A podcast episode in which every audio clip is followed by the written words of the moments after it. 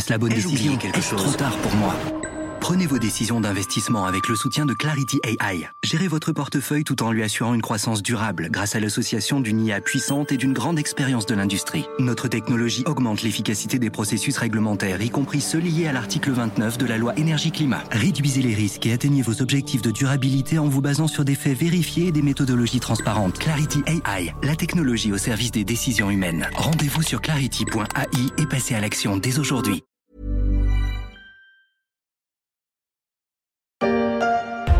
Le taux de chômage en France, il a baissé à 7,4% au quatrième trimestre. Il s'agit du taux le plus bas jamais enregistré depuis près de 15 ans. À noter également la diminution record enregistrée chez les 15-24 ans avec un taux de chômage de moins de 16% du jamais vu depuis 40 ans. Ce n'est pas encore le plein emploi pour la France, mais cela en prend le chemin, à condition que la crise pandémique qui se réveille en Chine et que le contexte de guerre en Ukraine ne vienne pas casser la dynamique d'emploi et de croissance perceptible depuis la fin de la crise sanitaire. Mais d'autres pays d'Europe ont déjà atteint le plein emploi, à l'image des Pays-Bas, et vous allez voir, c'est pas forcément une bonne nouvelle pour tout le monde. Chômage, j'ai attrapé le chômage.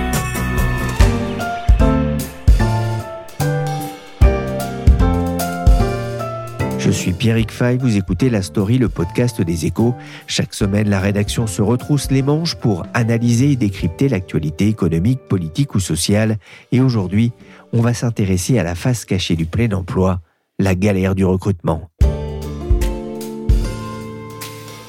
Une autre fierté néerlandaise, l'Agence publique pour l'emploi. Ici, en plein après-midi de semaine, pas une file d'attente et des bureaux inoccupés. À Amsterdam, le taux de chômage dépasse à peine les 4%. Cette vidéo de France Info date de 2016 et six ans plus tard, rien n'a vraiment changé. Le taux de chômage est même tombé à 3,8% en 2021. Il n'est que de 4% pour les femmes et de 7,8% pour les moins de 25 ans. Et selon les experts, il pourrait tomber à 3% en 2024. Aux Pays-Bas, il suffit de se baisser pour trouver un travail, pas même besoin de traverser la rue, dans un pays qui affiche depuis plusieurs années une croissance supérieure à la moyenne de la zone euro. Un paradis pour les employés, moins pour les entreprises. Bonjour Stéphane De Vries. Bonjour Pierrick. Vous êtes correspondant des échos aux Pays-Bas. Le plein emploi, c'est déjà une réalité au pays du gouda et de la tulipe? Oui, on peut dire ça. Enfin, tout dépend bien évidemment de la définition du plein emploi. Je pense qu'en France, ce sera à peu près 5%. Aux Pays-Bas, actuellement, c'est 3,4%. Donc, euh, en effet, je pense qu'on peut vraiment parler de, du plein emploi. Comment expliquer que le taux de chômage soit aussi bas, et en particulier celui des jeunes? En fait, ça date d'il y a très longtemps. Il y a eu des réformes dans les années 80 où les partenaires sociaux, les ministères, euh, plein de partis dans la société néerlandaise sont mis ensemble euh, autour d'une table en 82. Il faut savoir qu'à la fin des années 80, la situation économique des Pays-Bas et la France était plus ou moins comparable. Même taux d'inflation, même taux de chômage, déficit, dette, etc. C'était assez comparable. Et puis, aux Pays-Bas, on s'est dit, c'est plus tenable, on peut plus faire ça. Et donc, tout le monde s'est mis autour de la table et il y a eu des négociations qui ont duré très longtemps, et sur de Grenelle de la société, si vous voulez. Et puis, à ce moment-là, les partenaires sociaux, les syndicats, les employeurs ont décidé, OK, on va limiter les augmentations des salaires en échange d'une garantie d'emploi. Donc, à partir de là, en fait, la tension sociale a quasiment disparu et donc il s'est mis en place une sorte de concertation permanente entre tout le monde. Donc tout le monde se met autour de la table dès qu'il y a un problème et les conflits sont très très rares, aussi les grèves. Mais ça a contribué donc à une énorme stabilité du marché du travail et puis ça a pris beaucoup de temps hein, avant d'arriver à une chômage qui était en dessous de 7%, euh, disons qu'au début du siècle, de ce siècle, donc 2000 c'était à peu près 7%. Bon, quand il y a eu la cohabitation avec Chirac, Jospin, c'était aussi 7,5, je crois, en France. Mais à partir de ce moment-là, euh, l'économie néerlandaise a commencé à croître assez rapidement. Et donc, le chômage a quasiment disparu, notamment aussi à cause de, du globalisation. La globalisation, elle est perçue aux Pays-Bas comme une chance et pas comme une menace, comme en France. Et donc, euh, les Pays-Bas sont transformés en économie extrêmement ouverte, flexible aussi, et internationale. Il y a quelques années, on parlait euh, aux Pays-Bas de l'obligation de travailler un peu pour euh, avoir, obtenir des, des, des, indemnités de chômage, notamment chez les jeunes. Oui, oui, c'est à peu près l'idée que Macron euh, vient de présenter quand il, veut euh, que les gens fassent quelque chose en échange des, du allocations. Ouais, RSA. Ça n'a jamais vraiment abouti à quelque chose de concret. Donc euh, déjà, le nombre de gens qui dépendent des aides sociaux, c'est pas très grand puisque quasiment tout le monde travaille aussi chez les jeunes. Il y a aussi une très grande participation des jeunes euh, dans le marché du travail. Je pense que 75% des jeunes ont un travail, ont un boulot. En France, c'est 36%. Donc la majorité des jeunes travaillent. Et en fait, je ne sais pas pourquoi, mais quand moi j'étais lycéen, par exemple, lycéen au lycée, tout le monde dans ma classe avait aussi un, un, petit boulot à côté. Donc à partir de 15 ans, on commence à travailler. Et pas par nécessité, c'est vraiment par choix. Comme ça, j'avais un peu plus d'argent de poche et en plus, tu as une certaine expérience. Et puis, c'est sympa. Donc, c'est vraiment dans la tradition de travailler, pas beaucoup, hein, un peu, parce que c'est aussi le pays des champions du monde du temps de travail en, en, temps partiel, travail en temps partiel. Donc, le travail n'est pas quelque chose qui est perçu comme quelque chose de négatif. Euh, je pense que c'est une grande différence avec la France. Comment fonctionne le, le système des allocations chômage justement aux Pays-Bas? Quand on est salarié, on, on, cotise bien évidemment. Et après, quand on est au chômage, déjà c'est assez rare hein, d'être au chômage. Il y a un très bon accompagnement donc pour trouver un autre emploi pour changer peut-être de métier si besoin. Et puis, il y a une euh, allocation qui est dégressive. Très rapidement, en fait, après un an, on gagne très peu. Donc, ça incite aussi les gens à chercher du travail, à rester actifs.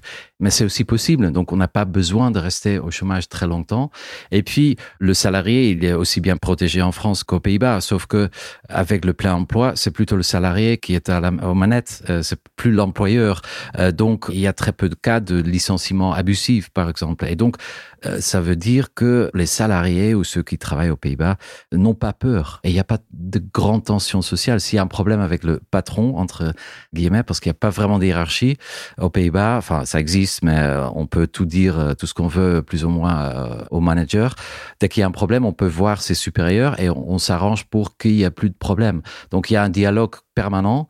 Les gens n'ont pas peur. Donc, du coup, rester au chômage, c'est pas vraiment nécessaire. Et alors, c'est vrai que le, le, taux de chômage est, est extrêmement bas, oui. mais on voit quand même, il faut le noter, qu'il y a beaucoup de personnes qui travaillent à, à temps partiel. Oui, tout à pour, fait. Pour quelle raison? Oui. C'est depuis très longtemps. En fait, les chiffres, je les ai ici. Il y a 48% des gens aux Pays-Bas qui travaillent en temps partiel, donc disons la moitié. Et en France, c'est que 18%. Il y a une différence énorme quand même. Énorme, énorme. Et il y a plusieurs explications. Déjà, traditionnellement, les femmes néerlandaises ne travaillent pas ou très peu. Quand il y a eu, par exemple, la, la guerre 14-18 ou même la Seconde Guerre mondiale, les Pays-Bas étaient neutres. Mais à la Seconde Guerre mondiale, les Pays-Bas étaient envahis. Mais dans beaucoup de pays, donc l'Angleterre, mais aussi en France, surtout en 14-18, les femmes ont plus ou moins remplacé les remplacé soldats. les hommes. Ouais, et donc et aux Pays-Bas, ça n'a jamais été le cas parce qu'il n'y a eu pas de, de vraie euh, situation de guerre comme ça. Et donc la tradition aux Pays-Bas veut que la femme s'occupe de la famille. Ça contraste avec l'image moderne, euh, avant-gardiste euh, des Pays-Bas. Mais la femme reste à la maison. Donc ça a commencé avec ça. Depuis donc 50 ans, les, les femmes aussi ont commencé à travailler. Mais toujours est-il qu'aujourd'hui, les femmes, et notamment les femmes avec une éducation supérieure, considèrent le droit de rester à la maison comme un droit acquis. Donc, euh, il y a beaucoup de femmes qui ne veulent pas travailler parce que c'est leur choix. Donc, elles préfèrent rester à la maison et prendre soin des enfants. C'est en train de changer très lentement. Mais ce qui est intéressant aussi, donc ça c'est une partie de l'explication, parce que beaucoup de gens travaillent au temps partiel, on a une autre perception du travail. Comme je disais tout à l'heure, le travail en France est un peu, enfin, c'est une mal nécessaire. Euh, le patron est, très souvent détesté ou, ou cause des tensions. Aux Pays-Bas, euh, les salaires sont plus élevés qu'en France, donc on travaille moins et on gagne plus. Donc c'est le contraire des objectifs de beaucoup de présidents ou candidats à la présidentielle en France. Et donc maintenant, ça devient un choix de vie. Donc en général, le temps partiel n'est pas du tout subi c'est vraiment un choix de vie parce que je vois ça aussi avec plein de mes amis, hommes aussi. Hein. Pourquoi travailler cinq jours si tu peux gagner ta vie en quatre jours? Parce qu'il y a autre chose dans la vie que travailler. Donc c'est vraiment à la fois une sorte de très bizarre tradition des années 50 qui est en train de changer. Et donc, euh, de l'autre côté, une envie de vivre et de ne plus vivre pour le travail, mais juste travailler assez pour qu'on puisse vivre euh, correctement. J'aime pas travailler patron.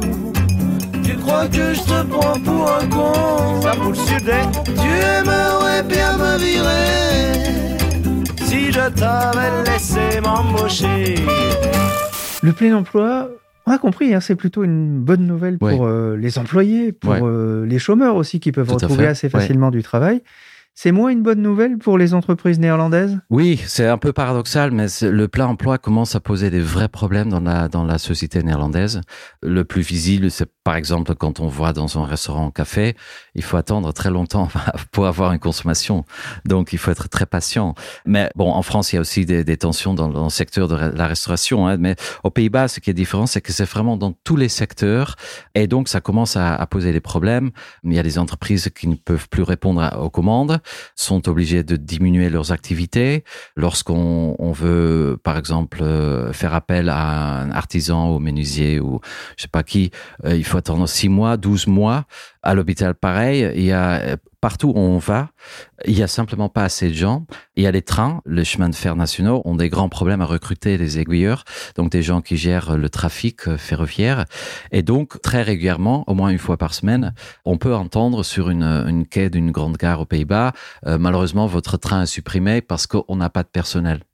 Et donc, bien sûr, ça a l'air euh, comme un conte de fées, le plein emploi, tout le monde est beau, tout le monde est riche, mais ça a des effets dominos, parce qu'imaginez que vous attendez votre train, parce que vous avez un rendez-vous d'affaires, par exemple, pour votre travail, le train n'arrive pas, vous devez annuler. La, euh, donc, en fait, c'est toute un, une sorte de maison de cartes qui tombe. Et donc, aujourd'hui, le gouvernement est très, très occupé. Les employeurs font vraiment des énormes. Ils sont très créatifs parce qu'il faut embaucher des gens et euh, ils savent pas comment. Alors ça, on va en parler, hein, Ouais. parce que vous, vous l'écriviez hein, dans, dans les échos. 387 000 emplois vacants fin décembre euh, dans Oui, le royaume. Ça reste un petit pays, 387 000 emplois, c'est énorme. Ouais. Euh, Comment est-ce que les entreprises font pour recruter, pour trouver la, la perle rare et la garder? En fait, les derniers chiffres, c'est du premier trimestre, c'est 403 000 emplois vacants. Et à titre de comparaison, en France, c'est le chiffre d'ARES, c'est 350 000. Donc, il faut savoir que la France a 3,8 fois plus d'habitants. Donc, proportionnellement, il y a à peu près 5 fois plus d'emplois vacants aux Pays-Bas qu'en France, qui fait qu'aujourd'hui, il y a 118 offres pour 100 chômeurs. Et en France, c'est 18 offres pour 100 chômeurs. Donc, il y a 10 fois plus d'offres d'emploi aux Pays-Bas. C'est immense, hein, surtout avec la... Bah, Il suffit de traverser la rue, là, c'est sûr. hein, c'est Ah non, sûr. mais en fait, c'est l'inverse. C'est l'employeur qui va traverser la rue pour vous venir vous chercher. Et, et je le vois tous les jours que les gens sont, sont proposés plein de de- d'argent, des- d'autres trucs. Et justement, comment est-ce qu'on les appâte hein? Bah, avec des solutions très créatives, parce qu'en fait, on commence à se rendre compte que le salaire, ça joue plus un rôle déterminant dans le choix de l'emploi, parce que les salaires sont assez confortables. Bien évidemment, les, impôts sont aussi euh, très élevés, plus élevés qu'en France, impôts sur le revenu. Donc, il faut être créatif. Donc, ça veut dire qu'il y a des entreprises qui organisent des soirées, des fêtes, des signatures de contrats dans des mondes golfières. J'ai aussi rencontré une euh, boîte intérimaire qui recrute notamment des ingénieurs dans le, dans le BTP. Eux, ils proposent 10 000 euros à chaque jeune diplômé qui sort de la fac, 10 000 euros ou un voyage autour du monde s'il signe un contrat pour deux ans. Et il y a plein d'exemples comme ça. On donne aussi de l'argent, par exemple, aux gens qui travaillent déjà dans une entreprise, peuvent toucher entre 500, 1000, 1500 euros. Euh, je connais même une boîte qui propose 2000 euros si on propose un candidat. Donc, si on emmène quelqu'un qui pourrait travailler dans l'entreprise, on touche l'argent. Et même ça, ne suffit pas parce que tout simplement les gens n'existent pas, ils sont, pas- il y en a pas. C'est intéressant parce que Ouais. vous, vous donnez aussi l'exemple d'un du PDG d'une entreprise, lui, qui propose carrément euh, d'aider les employés, par exemple, pour repasser leur, euh, leur linge? Oui, absolument. Oui, oui. Et c'est une entreprise euh, informatique dans le sud du pays qui, l'année dernière, a fait 200 personnes. Cette année, ils doivent embaucher encore 200, l'année prochaine aussi. Et ils ont mis en place une sorte de service de, de conciergerie qui s'occupe non seulement de laver le linge et repasser, mais aussi d'une sorte de service de postillon amoureux. Donc, comme il y a beaucoup de personnes derrière les ordinateurs, ils n'ont pas forcément le temps de trouver des partenaires. Donc, il y a une sorte de Tinder euh, de l'entreprise. Et tout cela, non seulement pour recruter, parce que ça c'est un sujet, mais l'autre sujet c'est comment garder les gens, parce que ça c'est encore plus compliqué, parce qu'il y a plein d'entreprises qui sautent en fait sur les gens. Pour s'en sortir, euh, les entreprises ont, ont du coup recours à, à l'immigration. Oui, tout à fait. Les Pays-Bas euh, connaissent une très forte croissance démographique, trois fois plus rapide que la France. Euh, le pays est très dense. Le pays à la taille de la Bretagne, mais il y a 18 millions d'habitants. Donc c'est en fait une très grande ville où la population augmente aussi très rapidement. Ça pose d'autres problèmes par ailleurs, mais en effet, l'une des solutions est de faire appel aux immigrés, enfin aux gens du monde entier. Notamment les Français. Notamment les Français, en effet. Et il y a beaucoup de Français qui s'installent aujourd'hui aux Pays-Bas, bien évidemment pour le travail, mais aussi pour la qualité de vie. Ça, c'est quand même très important parce que la vie est moins stressante aux Pays-Bas qu'en France. Les salaires sont plus élevés, les horaires sont beaucoup plus, euh, plus humaines, il y a moins de tension, donc ça attire vraiment beaucoup de Français. Donc, en effet, les Pays-Bas deviennent aussi une sorte d'Eldorado pour les Français. Est-ce que ça veut dire que à terme, les entreprises ne vont pas être contraintes d'augmenter les salaires? C'est ce qui est déjà en train de se passer, bien sûr aussi pour l'inflation, donc les salaires augmentent à peu près de 2,5-3% par an, mais ce n'est plus euh, le seul critère. Pour beaucoup de gens, les salaires sont déjà assez confortables. C'est sympa de gagner plus, mais ce qui compte beaucoup plus, c'est en fait la vie autour. Donc, comment est-ce qu'on organise sa vie par rapport au travail? Et donc, il y a beaucoup d'entreprises qui embauchent des, des, coachs, des instructeurs sportifs, des, qui organisent des, des, choses qui, en fait, améliorent la vie. Et c'est donc plus seulement le salaire, parce que ça c'est juste un détail, ça peut paraître bizarre, surtout en France où, on, doit souvent euh, euh, se contenter d'un salaire assez inférieur. Donc c'est plus du tout le point principal pour un salarié. Koningin Maxima bezoekt in Amsterdam een humanitair service point voor vluchtelingen uit Oekraïne. La reine Maxima des Pays-Bas est allée courant mars à la rencontre des premiers réfugiés ukrainiens arrivés à Amsterdam. Elle était habillée d'un pantalon et d'un pull jaune surmonté d'un manteau bleu, les couleurs de l'Ukraine. Ça a beaucoup marqué euh, euh, les, magazines People notamment. Depuis, les arrivées n'ont cessé. Ils sont aujourd'hui près de 30 000 Ukrainiens à avoir trouvé refuge dans ce pays, 14 fois plus petit hein, que l'Ukraine. Il y a beaucoup de femmes et, d'enfants, mais le gouvernement a fini par ouvrir son marché du travail à cette nouvelle population Oui, tout à fait. Assez rapidement, euh, les Ukrainiens avaient le droit de, travailler et puis depuis le 1er avril, la réglementation est identique aux autres Européens. Donc euh, les employeurs qui embauchent des Ukrainiens n'ont qu'à déclarer l'embauche sur Internet, très facile. Et puis, un Ukrainien, il vaut autant qu'un Néerlandais dans ce cas-là. Et puis, depuis quelques semaines, on embauche aujourd'hui 200 Ukrainiens par jour. Et il faut savoir aussi que vous, disiez tout à l'heure que la majorité sont des femmes et des enfants. Donc, le challenge aujourd'hui, c'est ne pas forcément trouver du travail parce qu'il y a du travail, mais en fait, de, de le matching. Donc, où est-ce qu'on va placer une personne par rapport à ses compétences et où est-ce qu'on va trouver un emploi pour cette personne qui convient. Il y a les fleuristes, les commerçants, les supermarchés, les restaurants notamment, qui s'intéressent beaucoup à, cette main-d'œuvre potentielle. Vous, vous avez rencontré des, employeurs qui ont saisi cette occasion. Qu'est-ce qu'ils vous ont dit? Bah, Ils sont ravis. Leur première euh, démarche pour aider les Ukrainiens, c'est vraiment pas aide humanitaire. Euh, il n'y a pas vraiment des idées d'exploitation, tout ça. D'abord, on veut aider les gens. Et donc, très rapidement, on s'est aperçu, j'en ai rencontré pas mal aussi, de, de réfugiés ukrainiennes, parce que ce sont presque toutes des femmes. En fait, l'attitude aux Pays-Bas, aussi en France, c'est un peu euh, euh, ces gens ont traversé un grand périple avec plein de traumatismes. Ils viennent de la guerre, donc il faut qu'ils soient bien chez nous. Donc on va prendre soin d'eux. Mais en fait, la majorité des Ukrainiennes, elles sont pas du tout dans cet état. Bien sûr, elles sont dans un état euh, fébrile ou, ou fragile, choquées. Mais leur premier souhait, c'est de travailler, de gagner leur propre argent, de reprendre la vie normale aussi vite que possible. Donc, ça veut dire que les enfants seront très rapidement scolarisés et les, les femmes travaillent. Et donc, notamment, j'ai rencontré pas mal d'entrepreneurs qui ont déjà embauché des femmes. Et aussi dans l'éducation nationale, il y aura plein, plein, plein de classes en ukrainien. Euh, donc, il faut embaucher aussi des instituts qui viennent de l'Ukraine. Donc, il y a énormément de travail pour ces gens-là.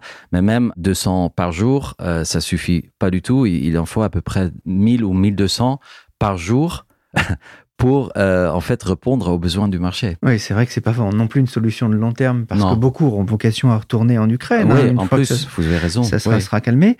En attendant, cette pénurie de main d'œuvre, elle fait craindre pour la dynamique de croissance du pays? Je pense, oui, ça pourrait avoir une incidence sur la croissance parce que euh, on voit déjà qu'il y a beaucoup de choses qui bloquent. Donc, comme je disais tout à l'heure, c'est une sorte de domino. Il suffit qu'une euh, pièce tombe et puis les autres suivent. Par exemple, moi j'ai deux enfants qui ont 7 ans et demi qui sont à, à, l'école euh, une école assez euh, sympa, euh, publique, dans le centre d'Amsterdam.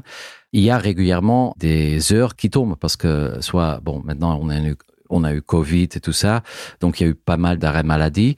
Mais même, donc en fait, dès qu'il y a un institut qui ne peut pas travailler, on trouve plus de remplaçantes. Et ça, c'est un grand problème. Donc j'ai discuté avec la directrice de l'école à propos de ce sujet pour les échos, pour un article. Et elle m'a dit que euh, dans ce quartier plutôt aisé, cette école a une très bonne réputation et jamais elle a eu des problèmes, euh, ni ses prédécesseurs, à recruter pour cette école parce que tout le monde veut travailler là-bas. Le système est un peu différent aux Pays-Bas. C'est l'école qui embauche et c'est pas la rue de Grenelle qui envoie quelqu'un euh, dans le sud de la France euh, dans une école primaire pour dire voilà votre nouvelle institutrice. Donc les écoles sont très autonomes, ont des gros moyens aussi parce qu'avec après la pandémie, toutes les écoles primaires ont touché à peu près 800 000, 1 million d'euros par école, libre pour dépenser, pour investir. Et donc, ce qui se passe, il y a un effet assez pervers.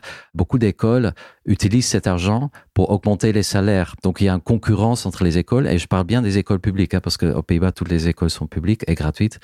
Et il y a des écoles qui proposent des voitures, des logements.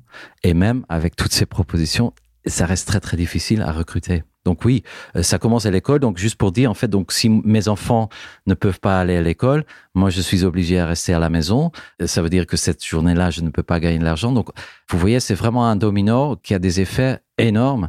Et en même temps, c'est paradoxal, les gens ont pas envie de travailler. Donc, euh, si vous vous baladez aux Pays-Bas dans les grandes villes avec les, beaux jours comme aujourd'hui, vous verrez toutes les terrasses sont pleines. Moi, je, souvent, j'ai l'impression que les Néerlandais travaillent pas. Donc euh, c'est un peu étrange. Merci Stéphane De Vries, correspondant des Échos aux Pays-Bas. La story s'est terminée pour aujourd'hui. Cette émission a été réalisée par Willy Gann, chargé de production et d'édition Michel Varnet. Le podcast des Échos est disponible sur toutes les applications de téléchargement et de streaming comme Apple Podcast, Podcast Addict, Castbox, Google Podcast, Spotify ou encore Deezer. Vous pouvez même demander à Alexa de lire le dernier épisode de la story sur Amazon Music.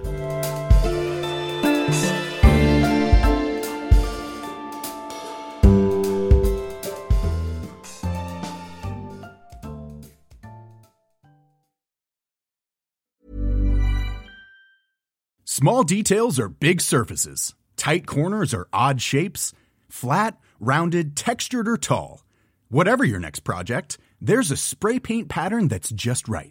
Because Rust new Custom Spray 5 in 1 gives you control with five different spray patterns. So you can tackle nooks, crannies, edges, and curves without worrying about drips, runs, uneven coverage, or anything else. Custom Spray 5 in 1 only from Rust-Oleum. When you make decisions for your company you look for the no-brainers. If you have a lot of mailing to do stamps.com is the ultimate no-brainer. Use the stamps.com mobile app to mail everything you need to keep your business running with up to 89% off usps and ups make the same no-brainer decision as over 1 million other businesses with stamps.com use code program for a special offer that's stamps.com code program.